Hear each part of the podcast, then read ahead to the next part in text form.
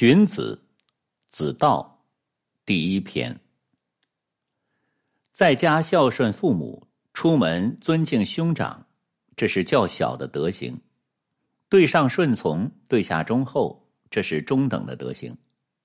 顺从大道而不顺从君主，顺从道义而不顺从父亲，这是最大的德行。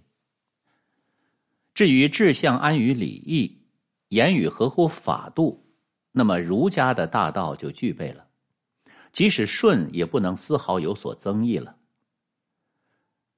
孝子不听从命令有三种原因：听从命令，那么父母就危险；不听从命令，那么父母就安全。孝子不听从命令就是忠诚，听从命令，那么父母就受到侮辱；不听从命令，那么父母就光荣。孝子不听从命令就是奉行道义。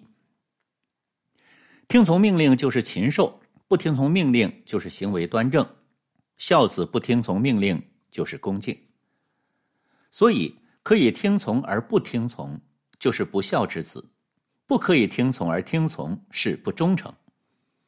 明白了听从和不听从的道理，而能够非常恭敬、忠诚、守信、端正、忠厚的来小心实行它，这就可以称为最大的孝顺了。